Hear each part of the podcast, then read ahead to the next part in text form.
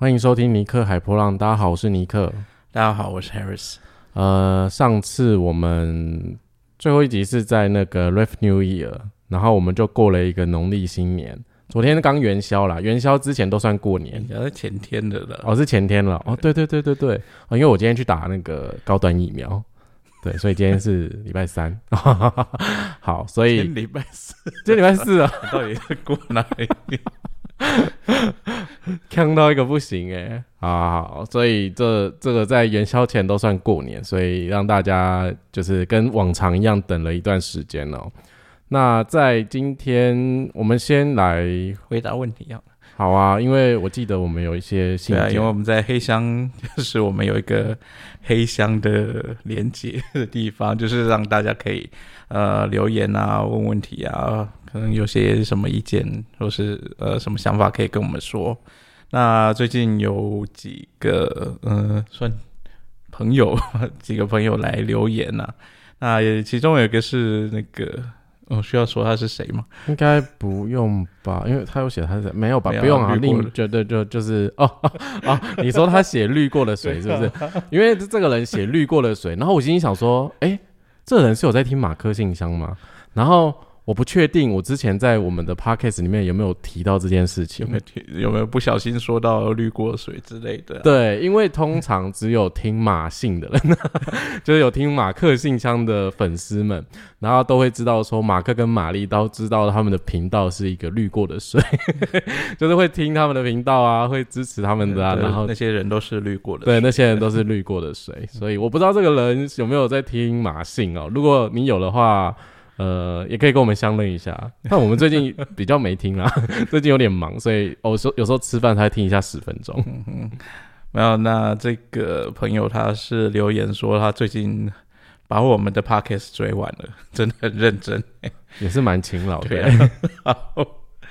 然后他就说他脑波弱到就是跟我一样，每天都在播泰勒斯，让泰勒斯常住在他家这样子。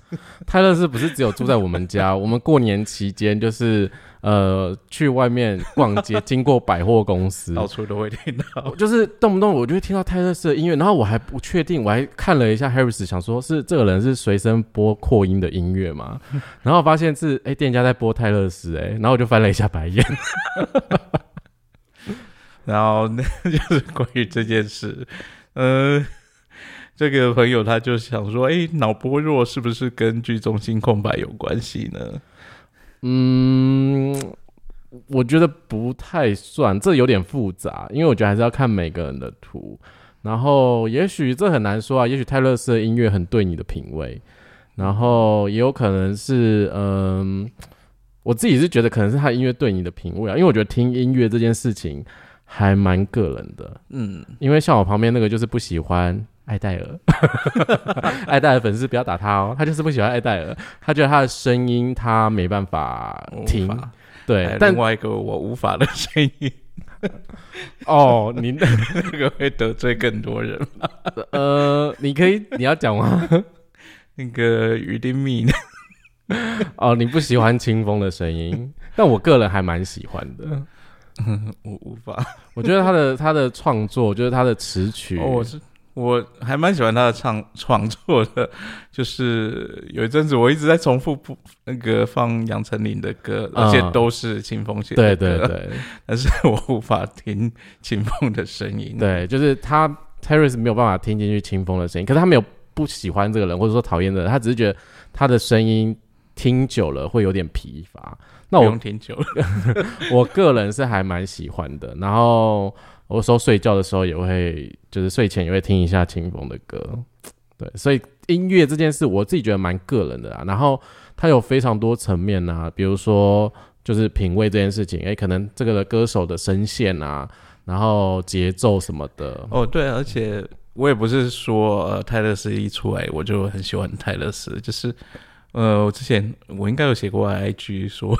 其实他泰勒斯早期的声音，我也觉得无法忍受，嗯，就是那种很尖锐的，不是很舒服的声音。但是他的声音一直在成熟，一直一直有进步，一直有变化。到到现在后期的声音，其实你听起来会比跟早期比起来是舒服非常多的。嗯嗯，所以就是你后来到某一个时期才喜欢这位女歌手，对，女歌手，怎么用女歌手这件事不对吗？没没事。对，所以就是嗯，这件事跟脑波弱，我觉得这个跟居中心不一定啊，但是有可能是我不确定你的设计，如果可能对你来说，就听泰勒斯可能有一种对于自己的身份认同或什么之类的，但也有别的因素，可能就是因为我们在 podcast 讲，然后如果你头部心智没有定义的话，也许影响你，这有太多太多的原因，可是这没有办法单凭一个。比如说，你提问的方式就来理解说，哎，这是不是跟什么能量中心有关？因为这真的太多复杂的因素了。对啊，所以我觉得听音乐跟品味也是蛮有关系的。我喜欢的音乐都蛮，我朋友觉得就是。嗯，怪怪的。我最近很常就是在网络上，就是有些可能比较呃新成立的乐团，或者说呃比较不是那种大众歌手，大众歌手就是畅销歌手啦。然后呃我在贴这些乐团的时候啊，我就说，哎，他们有办那种小型展演会，就是那种可能呃一场门票可能七百啊或者一千的那种。然后我就想说去听看一看，因为我就觉得。嗯，怎么讲？你你在 YouTube 上听这些人的音乐的感受，跟你去实际上现场听的感觉就很不一样。然后我就会想说，我可以去支持这些人，然后也可以去感受一下。然后我朋友就会说，他们是谁啊？然后我就想说，怎么现在大家都不想认识一些就是还不成熟的乐团嘛？因为其实你刚才讲那个吴青峰，以前苏打绿也没有人知道他是谁啊。他其实也是一个很小的团，但是你看过了几年后，人家是天团呢，就是很厉害的。乐团，所以世事难料啊。对，怎么傻笑是什么意思？是，可是呃，我觉得我我本身有一个一个怪癖吧，就是我没有很喜欢听演唱会，就算我很喜欢的歌手，我也没有很喜欢听演唱会。嗯，因为我觉得那种很完美的诠释这首歌的方式，已经被他用 CD 保存下来了。嗯嗯，对。他在演唱会听到的东西，通常会跟你在平常你听唱片啊，你很喜欢这首歌那个感觉会很不一样。那呃，通常不会。我 我印象中，我大概只有看过某。某一个歌手是真的完全现场像在听 CD 一样，那应该只有江蕙。对啊，我刚才想说你是想讲江蕙吗？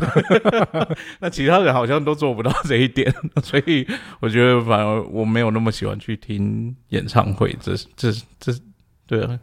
然后呃，我印象中还真的没有看过哪一个演唱会让我印象很深刻的。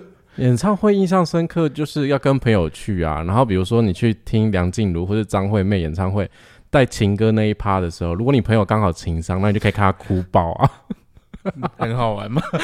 哎，这不是好玩，这是一种情绪上的宣泄，就是至少他有一个地方可以宣泄，然后在那里哭爆，然后不压抑自己的情绪。你知道，就是跟着音乐，然后默默流泪，然后把平常不敢讲出来的，或是。压抑在内心里的瞬间，那种情绪流露出来。我觉得不论情绪中心有没有定义的人，其实都很舒压。哎，我自己觉得是啊。因为以前我很常，之前还住台北的时候，有时候很常会自己去看电影的时候，那我以前看电影就是很常动不动就流泪。然后我朋友都想说：“你到底在哭屁啊？” 他就觉得这种东西到底不好哭，可是对我来说就是感动啊，然后哭。然后情绪宣泄完，我觉得很棒。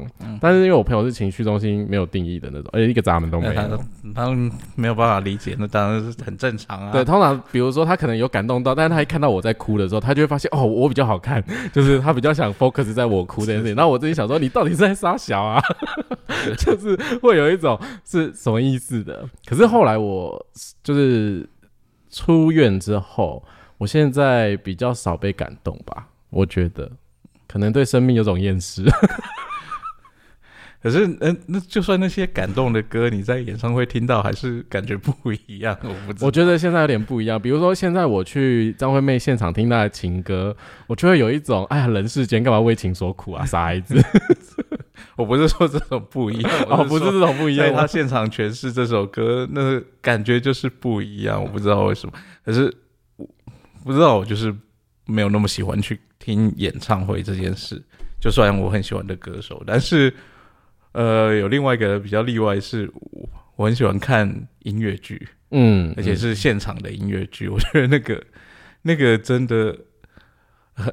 就是我觉得那些演音乐剧的人都很厉害，就是他现场可以唱到真的打动你，让你全身起起鸡皮疙瘩那种感觉。我好像没有看过音乐剧，我想一下，好像没有。我唯一看过音乐剧是张学友演的《雪狼湖》，但我想你应该没看过。没有。OK，我们的对话到此结束了。好，反正就是。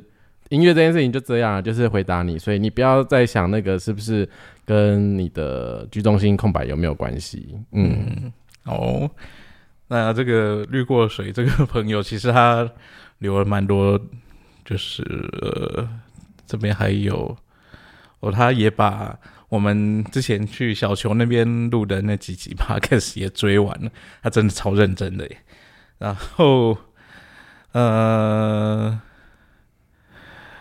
就是他这边有特别问到一个说他想要问的问题，因为我想这个等一下再来看好了。我记得他这个问题后面对后面还出现过一次，嗯，然后呢，呃，他最近说他他有把朋友推坑啊来研究人设图，然后他发现这他朋那个有两个朋友，他那两个朋友都是有七个能量中心有定义的。就是有定义的能量中心还蛮多的，像我本身只有两个能量中心有定义，我是七个开放的状态，嗯，所以七个能量中心有定义算是蛮多的。所以他呃，这个朋友是想说，呃，想要知道这种很多能量中心有定义是代表什么，嗯，然后他们会在自己的人生特别的感到困惑吗？还是其实他们会比较不会受到外界的影响这样子？嗯。所以呢，我在 我在想，嗯，这个问题就是没有我刚才闪过的事情是，嗯，这个问题，哎，我在小球的频道里面，我们有介绍能量中心有定义跟没定义的运作吗？我有点忘了，我也不记得。可是，呃，有定义没定义其实很简单，有定义的能量中心就是你有持续稳定的运作的地方。嗯，对，最最基本的，呃，它的概念就是这样子。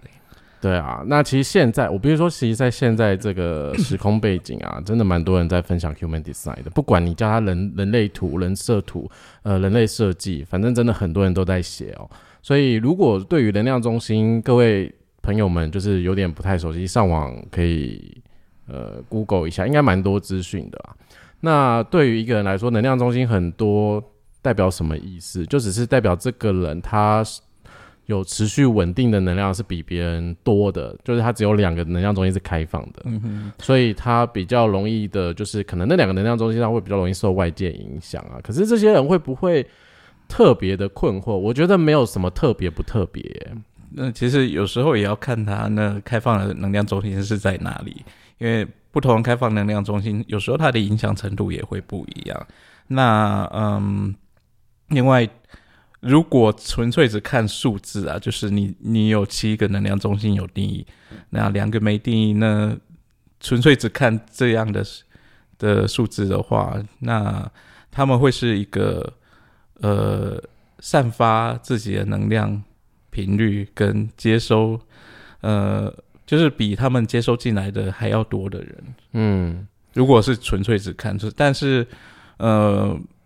其实这个系统它不能这么单纯的去看它，因为嗯呃，它没有简化到这种程度，就是说，哎，我只要看你有几个，然后就是怎么样子，不是这么简单。就是，嗯，他还要看他是怎么去定义的，然后，呃，他没有定义的是什么地方，然后还要看，就是整个要配合他整张图去看，呃，他真的生命中比较容易受到影响的地方是什么？有时候。有可能他没有定义的地方，刚好是他特别容易受影响的地方。嗯，对。但我觉得能量中心多的人，其实也会很困惑。虽然说像 Harris 只有两个能量中心有定义，七个是开放的，听起来会觉得好像这样的人比较容易受影响。可是其实就我个人而言，我觉得生而为人，人都会困惑，因为我们一出生来到这个世界上，我们都带着困惑，然后我们都想要寻找答案。比如说，会困惑的事情会不太一样。对啊，比如说有些人想要知道自己这辈子的归属感在哪里啊，有些人想知道这这辈子可不可以赚大钱啊，然后或是这辈子的亲情什么，就很多很多东西都是我们要去找到答案的时候，其实都会困惑。我觉得无关能量中心多寡，反而是。你有没有了解你自己的设计？你有没有了解你这个人啊？所以这也是为什么 p a c k a g e 常讲，就是认识自己这件事情是很重要的。因为不论你的设计是什么类型、什么能量中心，然后什么通道，其实加总起来的一张图，它就是一个，呃，我觉得它就是一个故事。然后那个故事里面总是会有一些你知道很精彩的地方。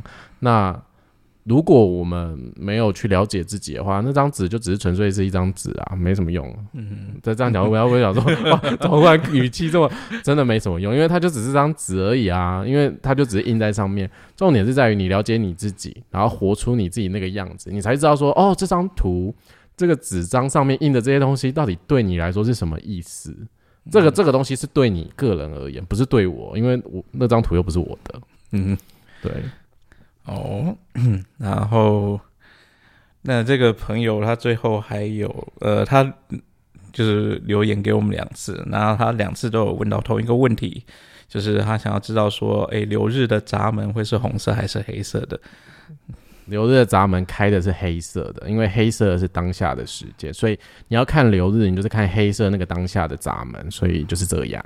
嗯，红色部分是大概三个月前的事情。对对对，所以这个就是可以不用理会。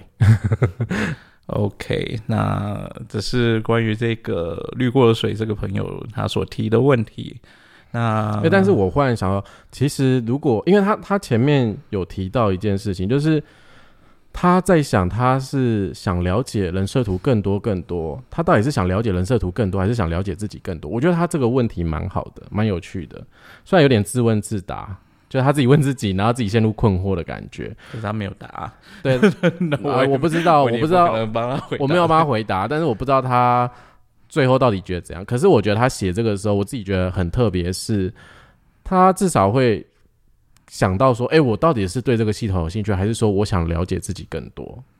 那其实我看他的问题提问啊，我觉得感觉他接触这个系统，他还蛮有兴趣的。所以我觉得，如果你有兴趣的话，然后想要了解更多的话，你你可以的话，你可以找到你喜欢的引导师，就是他的风格、他的授课是你可以接受的，就是你你觉得你跟这人频率是近的。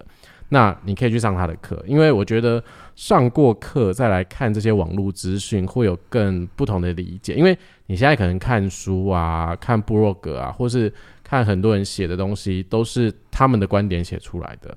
那有时候个人观点是个人观点，就像我现在在 p a r k a s 讲的，或者我写的东西，那也只是我个人观点。但是有时候去学习之后，你了解它的机制的时候，你可能也会有不同的感觉啦。所以就是你有有兴趣的话，看你自己。我觉得可能我在这边算对你提出一个，我觉得一个邀请，然后加入我们这个系统。那市面上有非常多的引导师可以选择，你也可以去 HDS 的网站找一些合格认证的引导师。那除了我们之外，也有一些跟我们不错的，比如像 Joanne 啊、Kevin 啊，他们都有在做这件事情。那所以我觉得你有兴趣，你可以考虑一下这件事情。嗯哼，OK。就这样哦，对对啊，对啊。然后那另外还有一个朋友也有来留言，他是还问到一个问题哦，就因为因为他在书本中看到，呃，祖师爷 Ra 有提到说，哎，关于四爻的人哦，就是呃很重要的一件事，就是你在找到新的恋人之前，你先不要离开你现在的恋人。然后你找到新的工作之前，你先不要离开你现在的工作。然后找到新的住处之前，也不要先搬家，就先搬离你现在住的地方所以，呃，就是你要先找到下下接下来的那个，然后才能离开你现在的这个旧的人啊，是对吧？旧的工作啊。那他是想问说，哎，直觉就是皮皮中心，呃，空白。的二四是不是要等到确定了新的关系、新的工作才可以离开？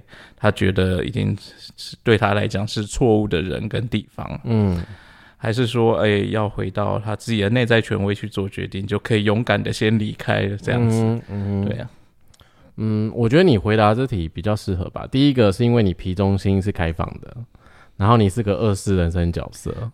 嗯哼，那我应该先，我觉得是先问你说，你在学了前后，你觉得这样跟你以前的工作关系？嗯，是，当然，呃，的确对四爻的人来说，呃，有，嗯，有有找到下一个呃工作，你在离开你现在工作，其实会缩短缩缩短你中间去寻找时间呢，因为。呃，我的确，我一开始的工作都是因为朋友介绍，然后有了确定了下一个工作，我才 去才提这个工作离职。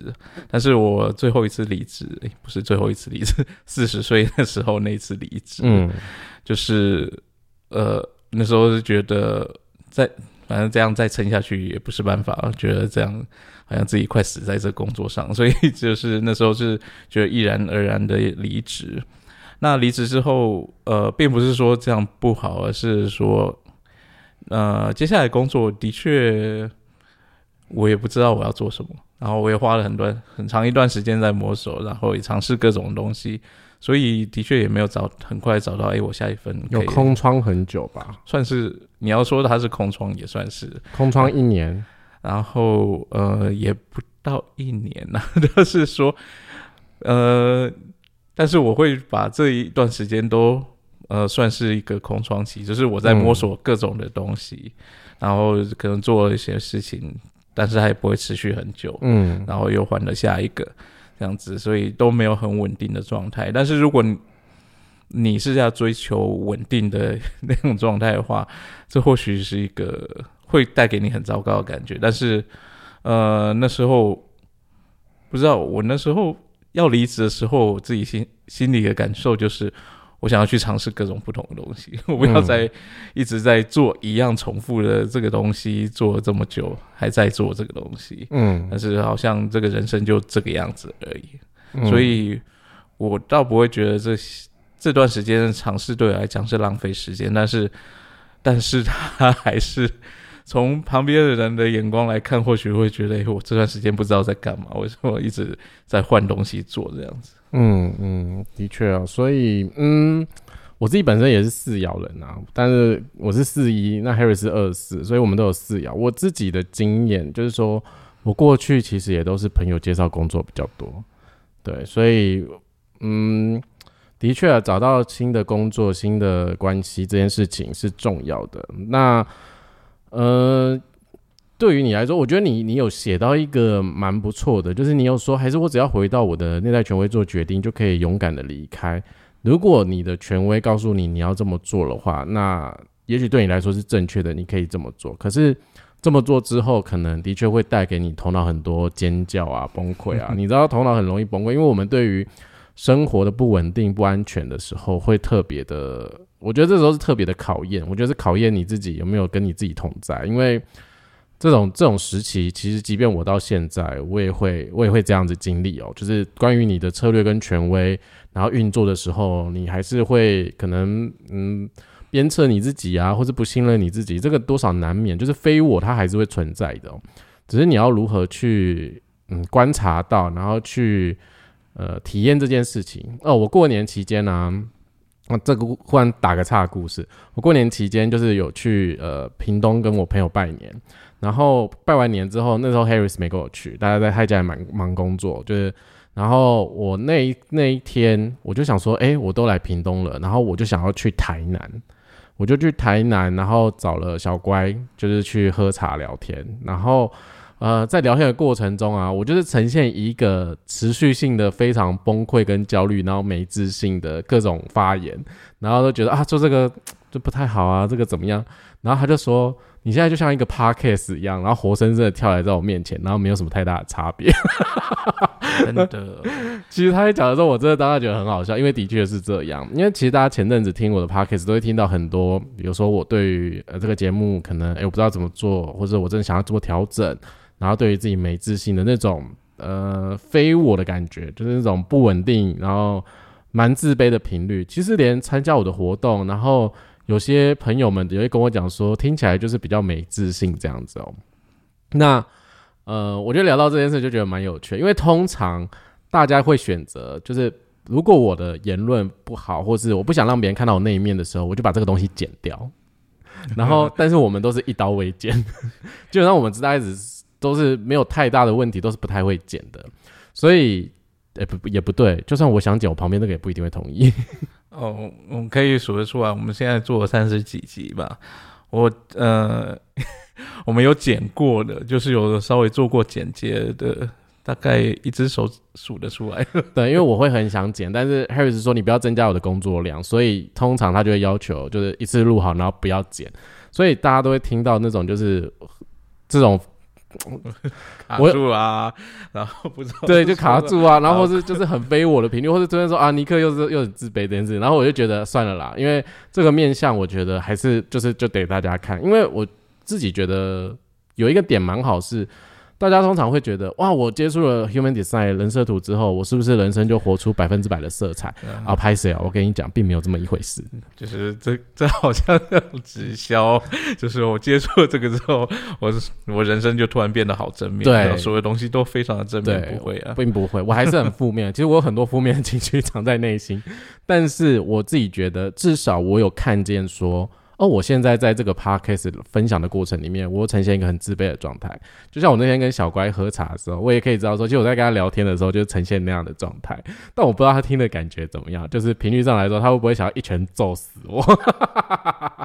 可是我自己觉得，就是学习 human design，学习人设图这件事情，是帮助我们觉察。当然，觉察之后会怎么做，就是。我也可以就是一直呈现，就是哦，我知道我现在在飞我了，我不要再这样想。我也我也可以呈现出我想让大家感觉到我很美好的那一面，好像我学了这个系统脱胎换骨，我成为蓝钻级的讲师之类的。当然并没有，OK，我们真的不是在搞传直销的，没有什么蓝钻级这件事情。其实就是哦，我看到我自己现在是一个比较低频率的状态，那我要去做什么可以让我恢复正常？也许我可以去追剧，也许我可以去找呃。打电动，或是也许我可以去睡觉之类的。那也许你可以去跟朋友聊天，可是，在那个聊天的过程中，你要知道说你自己呈现在什么样的频率，因为有些时候接收你频率的人，他们也会很困扰。所以，我觉得，呃，你刚才讲说回到你的策略跟权威，我觉得对，回到策略跟权威这件事情，就是相信你自己的身体内告诉你的答案是什么。可是这个过程就会像我之前一样，就决定说把 Human Design 叫做人设图，我也会很纠结，纠结到你知道头脑会崩溃的那一种。然后或是我做了有些决定的时候，我也会纠结到我内心很崩崩溃，就想说我这样做可以吗？我可以这样做吗？然后我旁边那个人就是已经翻白眼翻了不知道几次了吧？那冷笑是什么意思？对啊，那就是。的确，这个系统就是在告诉我们要回到策略跟权威，但是其实很多时候，呃，你的策略跟权威做出来的决定哦，会跟你的脑袋有很很大的落差，很大的落差，就是他觉得不是你，很多时候都不是你脑袋想要的。然后就会造成自己的拉扯，然后 自己脑袋在尖叫这样子。嗯，对。所以，如果这位朋友，你其实呃，对于你自己说，你已经觉得你想离开这个错误的环境好了，那你的策略跟权威也做了这样的决定的时候，那也许你可以移动。那，嗯，有没有下一个新的环境啊？下个新的人际关系？我觉得你也许可以尝试的，就是，嗯。我会觉得这个呃，也不需要被呃 Ra，因为 Ra 讲了这番话，就自己怕的什么都不敢做。因为如果这个真的是一个对你很不好的一个人或环境，然后你的权威的确也做出这样决定，觉得应该自己要离开了，嗯，就不要卡在那那段话上面，因为你并不会因为你离开之后，你就永远再也找不到下一个。对，只是说你这个空窗期会很久。我觉得要有一个认知在，因为我的确回想一下我之前的工作，还有就是关于社交连接，的确，如果我反正我不是通过朋友介绍，我自己找工作，我通常撞墙期要撞非常多次。但是我我会觉得有时候那种空窗期也不也不一定是说，哎，你这样做就是错了，或是哎这个呃生生命在惩罚你，或或许换个角度讲是说，哎，生命在给你一段时间让你去呃疗养疗伤，恢复到你比较正正确的状态，嗯，可以再。进入下一段，嗯，有可能，因为你离开错误的环境跟人，你需要有点时间去厘清一些状况。然后，我们人是一个很习惯性的动物，有些时候你可能对于那些环境或人，你可能有些还可能有放不下或是习惯，然后也许在这个过程中，你想要往前走的勇气，也因为一些因素没有办法的时候，其实。这段期间，你就可以当做是自己跟自己的一段旅程啊，那也不用太想说，哎，我我一定要找到下一个才可以移动。我觉得也不一定。可是另外一种状态是，反正你就照你的那个策略跟权威啊，对啊，也许，但不管怎么样都是照策略跟权威啊，不会有另外一种。对啊，就也许你怎么知道？对啊，你是会发生什么事情？对啊，对我我要讲的是这个啊，就是你如果。你的声音已经告诉你了，你的声音，对，所以大致上是这样啊。所以希望有帮助到你，也回答到你。对，大致上是这样。所以我们的问题就这两个，这这只有两个吗？哦三三 三个，三个，因为两个人问的，因为两个是同一个人嘛。好哦，所以就是希望大家可以好好的活出健康的自己，在这个新的一年。然后，嗯，哦，就是前前阵子，就是我在 p a r k e t 上面有跟大家说，我有在想说做一些调整跟改变啊，因为觉得自己呃表现的不够好。好了，我觉得这表现不够好。昨天 Harris 有翻译了一篇文章，有兴趣的朋友们可以去我们的网站上面阅读，它是关于呃十十八。五八跟那个十六四八的这个品味能量流的这件事情哦，就是他们永远觉得自己不够好，所以他们永远就是在折磨别人，就是一直觉得自己不够，所以要一直找完美这件事情哦。但嗯，我最近的确有在规划，然后可能在酝酝酿一段时间之后，会再跟大家推出，就是说我想要用什么样的方式，嗯，陪伴大家吧。大致上是这样，对，但 就期待一下，好多蛋哦，哪那么多蛋呢？什么蛋？最近很缺蛋，好吗？哦，对啊，也是，大致上是这样。然后过年期间，我不知道大家去做什么，哎，我们两个没什么好说的吧？基本上我们过年 always 绑在一起，过年在追剧啊。对他过年追了一部剧，那他看完两部剧吧？那你看完两部剧啊？没有，我看的那个呃。欲望城市啊，新的影集啊，嗯，对啊，然后看了另外一部，它中文叫呃富家穷路吗？好像是，我有点忘了。富富家 就是富豪的富，富豪家庭，然后穷途末路穷穷路，呃，然后他在他是 Netflix 前一阵子上的影集，然后呃，之前我就有就有听过这个影集啊，那呃，我是对他还蛮感兴趣的，是因为它里面。这个影集里面那个演父子的，在真实生活中就是父子档，就是父子。那个爸爸呢是之前呃在美国派里第一集里面演那个男主角爸爸的，就是眉毛很浓，大家可能没办法想象眉 毛很粗。我我忽然发现你用声音来形容这件事情也太吃力了吧？对。反正就是还是我封面就直接放那个爸爸的图，是这样子。你看，你干脆放了影集封面，还是帮他们打广告？没有，OK OK。那然后，那时候最一开始吸引到我是因为，诶，蛮有趣的，就是真实的父子档。然后他儿子眉毛也很粗啊，这样子。然后两个人去创造了这个新的影集。然后这个影集它是关于说，呃，一个富豪人家，就是他是一个录影带业。出租业的大亨，然后所以他家非常的有钱，然后就是一家四口信任错人了，就是他们家那个管理财务的朋友啊卷款潜逃，所以然后又没有缴税，所以他们所有的财产全部被政府没收了。可是他们只剩下唯一一个财产是他在他儿子可能十几岁的时候买了一个小镇，那只是当做一个玩笑，因为那个小镇的名称 Shit Creek。就是那个 shit 就是很像，听起来很像那那个 S H I T 那个 OK，对，所以他那时候买了这个小镇给他儿子，就是当做一个玩笑。结果那个小镇实在太破烂、太穷了，那连政府都不要，所以他们只剩下那个小镇，然后他们可以搬去那个小镇住这样子。然后就是一个有钱人家被宠坏的这这几个人啊，然后到了那个淳朴的小镇去啊，跟里面的那些，就是他们之间是那种格格不入啊，他们又一直一直想要离开什么的，然后之后中间发生很多事，可是这整个过程它是一个比较像是一个。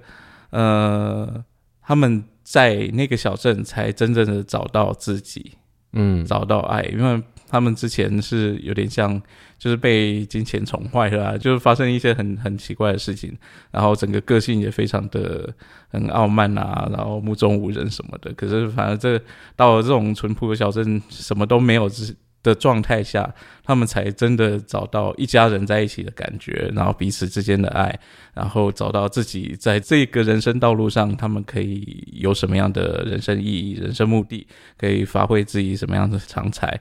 然后，当然这不是那么严肃的喜剧，听起来好像很严肃。就是它是一个，它算是一个喜剧，但是它又不是那种呃像六人行啊什么那个，就是让随时让你哈哈大笑那种。它是有点。低调的那种 幽默感，你用低调，我不知道，因为一开始会，我一刚开始看这剧的时候，我也有点不习惯，我就觉得这个喜剧 看起来很不像喜剧，就是不会让你随时就觉得很好笑什么的。嗯，但是它整个情境是蛮幽默、很有趣的，然后当然有些场景、有些桥段也是会让你哈哈大笑那种，但是它整个都是比较。低调的，应该是低调的那种状态。但是它是这出剧还蛮有蛮有意思的，就是说，呃，他一开始可能会让人家觉得这些这些角色都很不讨喜，就是每个都是被宠坏的小孩这样子，都会，然后那个妈妈都非常的抓马，他妈妈任何的反应都非常的 over 这样子，很夸张，然后。就是觉得这些人都很不讨喜，但是很有趣的是，这些角色就是在他整整出剧只有六季，然后在这六季当中，这些角色是在慢慢变化、慢慢成长，然后到后来你反而会喜欢这些人。嗯，虽然他们有些个性还是很古怪，但是你还是觉得，诶，这些人蛮可爱的，真的很讨喜，而且他们最后还真的跟那个。那个镇啊，小镇上的人就是打成一片，整个融融合在一起，然后在这个小镇上还留下他们的烙印，这样子，那还蛮有趣的。而且这个小这个影集还蛮厉害的，是说他他是一个加拿大的影集，他一开始还默默无闻的，然后他到了第六季，他最后一季的时候，他在。那个美国艾美奖，它是电视影集、电视节目的奖项。他在那一季，他的第六季在艾美奖上，他被提名了十五个奖项还是几个奖项？然后，呃，拿了拿下了九个奖，就是包含那种最佳导演啊、最佳编剧啊、男女主角啊、男女配角什么奖都被他们拿下来。就是他们，然后他是黑马的意思，对他是一个大黑马，就是。他说：“这也是一个创纪录，就是从来没有一个喜剧影集在艾美奖上拿过，就是这么多提名，这么多得奖项，然后而且是在同一届里，呃，可是是在他最后一季才拿奖，就是他一开始全部就是大家都没有听过这个影集，他可是到了最后一季反而就是人气大暴涨这样子。嗯，反正我我会陪着 Harris 看几集啊。”哦，然后这个我觉得它中间很让让我觉得很特别的是一个，他用一个非常正常的方式在叙述一个同性的呃关系。哦，对，因为他他这出戏里面他那个儿子他是个同性恋。嗯哼嗯，其实他在呃他在戏里面是。他的设定是一个泛性恋，嗯，就是他是没有哦，对，因为后来变，他不管性别，嗯，他是跟任何任何人都有可能，嗯嗯嗯，可是他后来他找到在那个那个小镇遇到他的真命天子，啊，他真命天子很可爱。我看到的时候一直称赞说，这个人也太可爱了吧。对然后我觉得这很难得、很很难能可贵的是说，很多时候就是这种呃剧中如果有这种同志的元素的话，他们都会可能会特别去把焦点放在上面，或者是说，哎，会制造一些呃这些同志可能会遇到什么样的难题啊，或者什么样的呃困难，或者是说，哎，这就是会让特别去。让你去凸显出，哎，这个同志在社会上就是他们就是跟别人是不一样的，或者是让就是让你会有这种感觉，就是他们需要去克服什么？是在这个小镇里面，我觉得他有点像那种乌托邦一样，就是你会觉得，哎，这这段同性的恋情在这个小镇里面好像很稀松平常，就是没有人会觉得，哎，你们两个在一起好奇怪哦，嗯，就是两他。就小整个小镇的人，就是面对这两个人在一起，就好像就是一对平常的男女朋友在一起一样，嗯，那种感觉。然后我觉得这这种这种氛围看起来是很舒服的，他不会 说你好像你身为同志，你生到这个世界上就是就是有问题，有问题需要去解决，需要去干嘛的？嗯，我正在想，对以前。以前不懂事之前 不懂事，我以前也会觉得关于性向这件事情啊，就是关于同性恋这件事情，活在这世界上好像是一种错误，或者一种很很容易受到一些问题。那也是真的是生命中，我也我也觉得，嗯，有些问题就迎刃而解了，所以我的自我就跟风筝一样，稍微有点放飞了一下。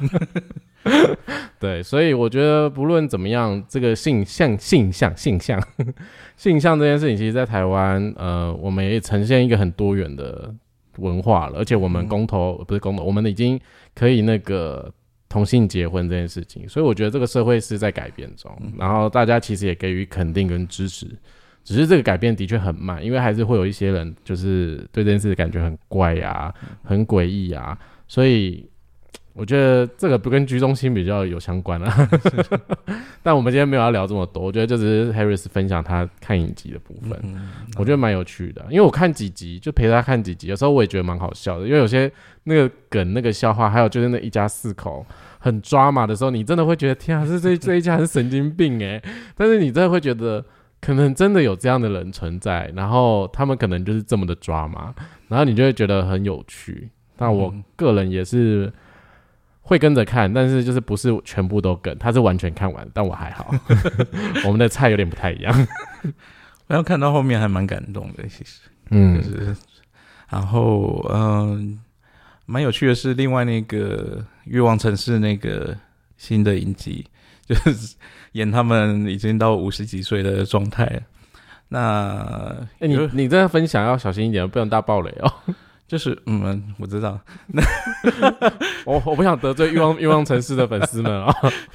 然后那没有，我就是想说，那个他这个影，他这个欲望城市的影集，它也有一个蛮类似的主题，就是他们呃，虽然这些主角啊都到了五十几岁的状态，然后在这个新影集里面，他其实是在重新找回自己一个过程。嗯，对啊，他们可能生命中发生了什么事啊，或者是。他觉得，哎，他生命好像被困住，困在什么地方了？他们需要去重新找回自己，然后再继续呃生命接下来旅程这样子。所以，嗯，一开始第一集其实我觉得还蛮干的，就是就会觉得天哪，这这些人为什么会演起来会这么的假？用假来形容，对，就好像在念台词。可是那是第一集的感觉，可是后面。两三集过去之后，我就觉得，哎，好像有点变得越来越好看的。嗯，其实后面还真的感觉还不错，所以也是可以去看看。如果你喜欢《欲望城市》的话，但是它跟《欲望城市》是很不一样的。然后，而且很可惜是没有沙曼莎。Yes，有点可惜。但是我觉得，你刚才讲到说这些人就演五十岁之后的样子，就人生嘛。那其实我就想到。我们有一个解读是凯龙星回归，然后其实海龙回归大概在发生在每个人五十岁前后啦，左右这样子，前后左右。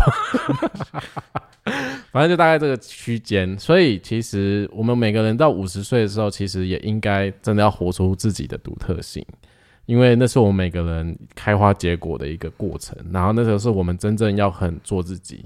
如果那时候你真的还不是很了解你自己，不是很做自己的话，那当然接下来的旅程你可能会不是很开心，也许被困住之类的都有可能这样的状态。所以你看，呃，我觉得迷惘这件事情啊是不分年纪的，我觉得从年轻时候到呃老年人家其实都会有一些烦恼，但不也不是说一定要来什么学习 human design 啊，有些人也是去就是学法门啊。就是学佛家的那些，可能念经典啊。那有些人可能透过别种工具，其实都是在了解自己，都是认识自己。那我们只是在找到说，我们怎样在这个生活里面跟自己还有跟别人好好的共存，然后又可以开开心心、快快乐乐的，然后可以活出自己。我觉得这比较重要，因为有时候我们个性一定会有一些没办法被改变的。好比我自己就是，呃，对 Harris 来说，我就是有那种。不知足的那种追求完美的奇怪个性，可是他也知道就这样，但是我发作起来，他只能翻白眼。那我也知道说，哎，我有这样的特质，那我可能要适时的学习放轻松，或是放过自己，或者说就可以不要那么追求完美啊，反正就玩啊，就随便啊。那所以其实就是我觉得了解自己是有帮助的。那这个在关系上面，在生活上面，其实你会对你自己的生命有不同的感受跟观点。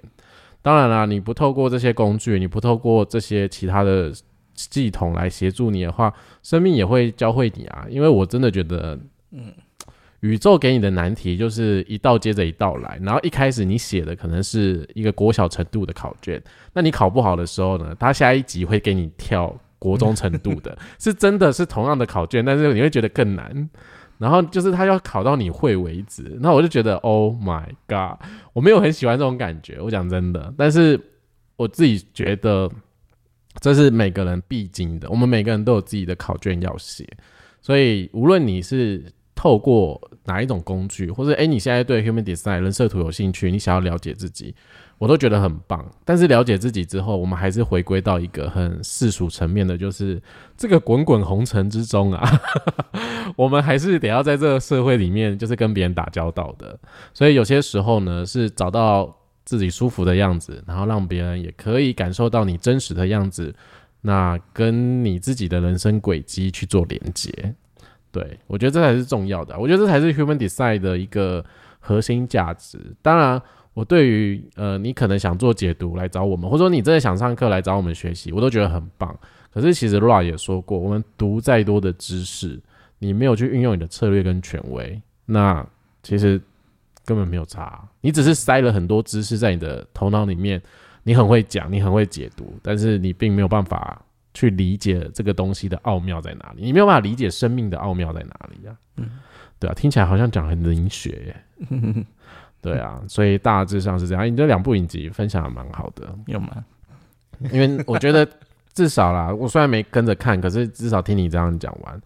对啊，然后呃，过年期间我们还去了哦，我们上礼拜去了台南。嗯，我们就是很久没有旅行了。然后 Harris 一直埋没在前阵子可能有一些书籍的翻译，然后他现在还是埋没在翻译里面是。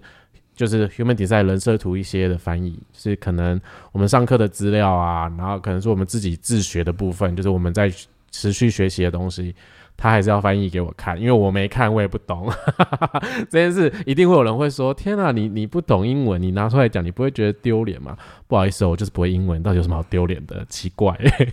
前面那句话就是他自己的小剧场，对，就是会觉得哎很丢人，后来有时候就是不会啊，不然怎么办？不然干嘛找他来啊？